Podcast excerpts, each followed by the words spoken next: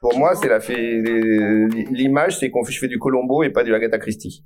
Euh, Tu fais du Colombo et pas du Agatha Christie. Alors je pense que j'ai pas assez les références. alors Agatha Christie, c'est le whodunit. C'est il faut garder le suspense et Ah. tu connais pas le coupable. Ok. Donc, en fait, euh, c'est l'idée qu'il faut surtout pas dire les résultats, parce que Mhm. si on dit les résultats, le public va plus être intéressé. Ouais. Et que l'intérêt, c'est de savoir le résultat. Mhm. Sauf qu'on sait qu'en vulgarisation, ça marche pas. Tout à fait. Que si on veut faire attendre la réponse aux gens, ils, ils- ils partent. En revanche, Colombo. Dans les feuilletons de Colombo, on connaît le coupable tout de suite. C'est Mhm. d'ailleurs comme ça que ça commence. Ok.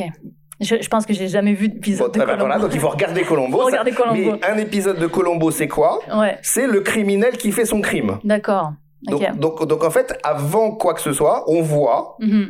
le coupable faire son crime. Et ensuite, on sait qui est le coupable.